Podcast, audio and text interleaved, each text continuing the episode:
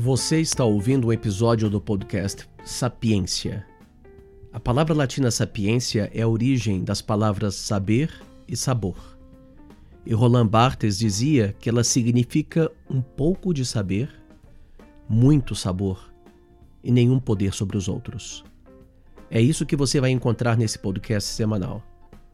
Uma contribuição da filosofia para tornar-nos mais sábios capazes de aproveitar o sabor da vida e da conversa, uma contribuição para libertar-nos da ânsia de dominação sobre o outro. O episódio de hoje é Três Propostas para 2021. Eu não sei você, mas eu tinha muitos planos para 2020. Só esqueci de combinar tudo com o coronavírus. 2020 foi um ano difícil para todo mundo. A gente fez muitos planos, mas não contou com o surgimento de uma pandemia. Viagens foram canceladas, encontros foram adiados, pessoas ficaram sem emprego, pessoas perderam parentes e amigos. Começamos a morar em nosso lugar de trabalho. As festas tiveram que ficar para depois. Talvez seja um erro fazermos planos demais.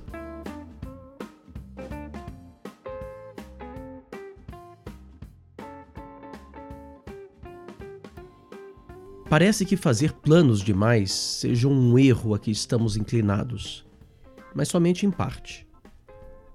Tudo aquilo que não depende de nós não pode ser controlado, mas aquilo que depende de nós pode. Não podemos evitar o surgimento de um vírus, é verdade, mas podemos evitar que ele se dissemine rapidamente. O mesmo ocorre com outros fatores de nossa vida. A única coisa que está rigorosamente dentro do nosso poder para mudarmos é nosso comportamento, nosso caráter, nossa ação. Sêneca, um filósofo do estoicismo romano, dizia que tudo quanto cai sob o domínio do acaso, dinheiro, corpo, honras, são bens efêmeros, transitórios, perecíveis, e sua posse é incerta. Pelo contrário, as obras da virtude são livres e indestrutíveis. Nem mais desejáveis se formos bem tratados pela fortuna, nem menos ser sujeitos a quaisquer dificuldades materiais. Sêneca quer dizer que as coisas que podem variar sem que a natureza de alguém se altere são indiferentes. Por exemplo, um homem justo não é mais justo ou menos justo porque possui mais ou menos dinheiro. Então a riqueza é indiferente para a ética. Por outro lado, as coisas indiferentes não dependem de nós, ou não dependem exclusivamente de nós, e por isso não temos controle sobre elas. Sêneca pensa que deveríamos nos concentrar em buscar aquelas coisas que não são indiferentes, que fazem com que saiamos da vida melhores do que entramos nela. Tudo pelo que seremos lembrados encontra-se em nós mesmos e não naquilo que possuímos ou não possuímos. Eu proponho que você mude três pequenos hábitos na sua vida em 2021. Estou certo que fará grande diferença em sua vida. 2020 nos ensinou que tudo que está fora de nós não depende apenas de nossa vontade, de nosso conhecimento, de nossa ação, mas depende de Deus, da natureza, do destino, do acaso Chame como você quiser. E por isso a mudança que eu proponho tem a ver com quem você é, não com o que está fora de você, no mundo ao seu redor, coisas que não estão no seu controle. A primeira mudança que gostaria de propor é que você ficasse menos tempo em seu celular, que você reduza uma hora por dia o tempo que passa no celular. Essa frase é muito interessante. Ficar menos tempo no celular. É assim que a gente diz.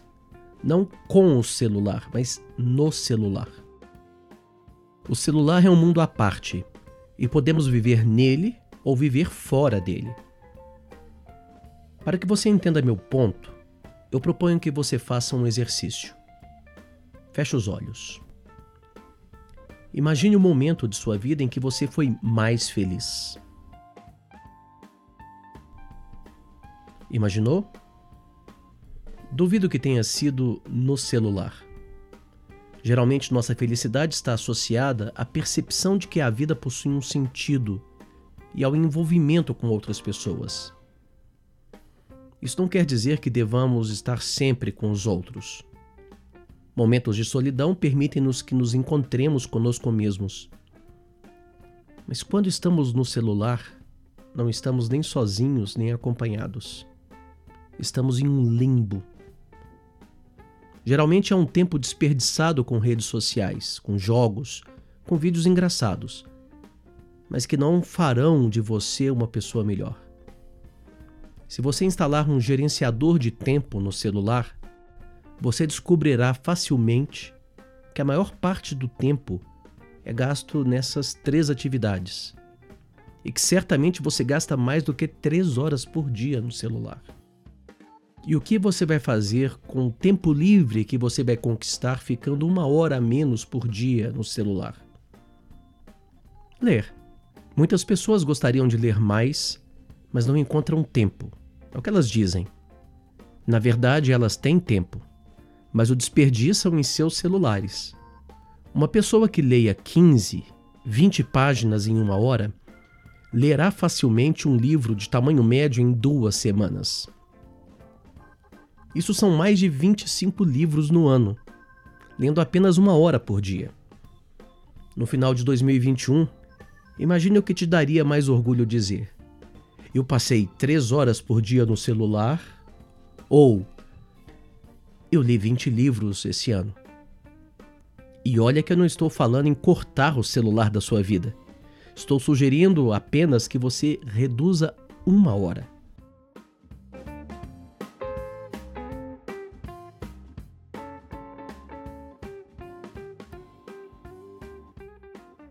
A segunda mudança que gostaria de propor é que você meditasse mais. Vários experimentos comprovam os benefícios dessa prática. Pessoas que foram submetidas à ressonância magnética após meditarem apresentaram redução do estresse, melhora do sono, maior controle da ansiedade, mais foco nas atividades cotidianas Existem muitas práticas meditativas, do zazen budista à mindfulness. Mas para quem está começando, a melhor prática é simplesmente prestar atenção e controlar a própria respiração. Inspire contando mentalmente até 5. Expire contando até 7. Faça isso várias vezes por vários minutos. Faça isso quando se sentir estressado, com raiva Faça isso, por exemplo, no trânsito, quando estiver parado no horário de rush. Mas faça isso também rotineiramente, pelo menos uma vez por dia, por exemplo, antes de dormir. Se você não tem tempo para meditar, desconte do tempo que você passa inutilmente no celular. Passe alguns minutos prestando atenção na sua respiração, na sua inspiração e na sua expiração, todos os dias. Meditar é uma forma de se conectar consigo mesmo. A terceira mudança que gostaria de propor é que você faça alongamentos combinados com exercícios de Kegel todos os dias. Se há algo difícil na pandemia, foi manter uma rotina de exercícios. Nós estamos nos tornando seres cada vez mais sedentários, cada vez mais obesos, cada vez menos saudáveis. Ficou difícil com a pandemia manter exercícios que exijam sairmos de casa, como caminhadas, academia, corrida. Mas alongamentos podem ser feitos em casa diariamente. Isso vai tomar apenas 10 minutos do seu dia. Desconte também no seu tempo de celular. Você irá desenvolver uma percepção corporal e maior equilíbrio. Irá diminuir suas dores corporais, irá produzir endorfina, que é o hormônio responsável pela sensação de bem-estar. E você pode encontrar facilmente um programa de alongamentos diários procurando na internet. Já os exercícios de Kegel escreve-se K-E-G-E-L, Kegel, são muito suaves e melhoram muito o assoalho pélvico, necessário para controlar o esfíncter e a urina. À medida que envelhecemos, podemos perder a capacidade de controlar a urina porque o assoalho pélvico se enfraquece. O assoalho pélvico é o conjunto de músculos que sustenta a bexiga, o reto, o intestino, o útero, e é preciso fortalecê-lo à medida que se envelhece.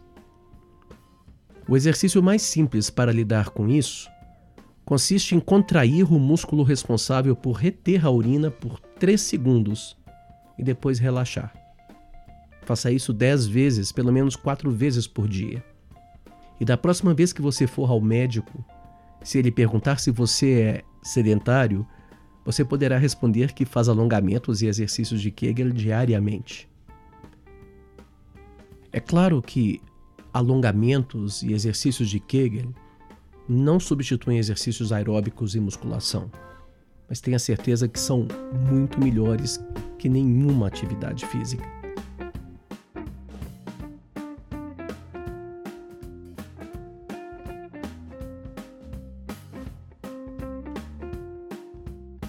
Passe menos tempo no celular. Medite. Alongue-se e faça exercício de Kegel. Pode parecer que as três mudanças que proponho para 2021 não são muito filosóficas, mas eu quero que você perceba a filosofia por trás delas. Em primeiro lugar, elas englobam as dimensões cognitiva, afetiva e física, conhecimento, espiritualidade e corpo. O ser humano é um ser de múltiplas dimensões. E quando nos esquecemos de uma delas, provocamos um desequilíbrio em nosso ser. Sócrates se dedicava à filosofia, mas sabemos que ele também participava de cerimônias religiosas com devoção e ia se exercitar no ginásio. Dedicar-se à filosofia não significa esquecer-se das outras dimensões, mas ao contrário, lembrar-se delas. As três mudanças propostas por mim para 2021 podem ser sintetizadas assim: cuide de você de uma maneira integral. Torne-se melhor em todas as dimensões. Eu não posso garantir que 2021 será melhor que 2020, mas eu posso garantir que você pode sair de 2021 melhor do que entrou. Ouça na sexta-feira da próxima semana um novo episódio do podcast Sapiência. 2021 será melhor que 2020? Até mais.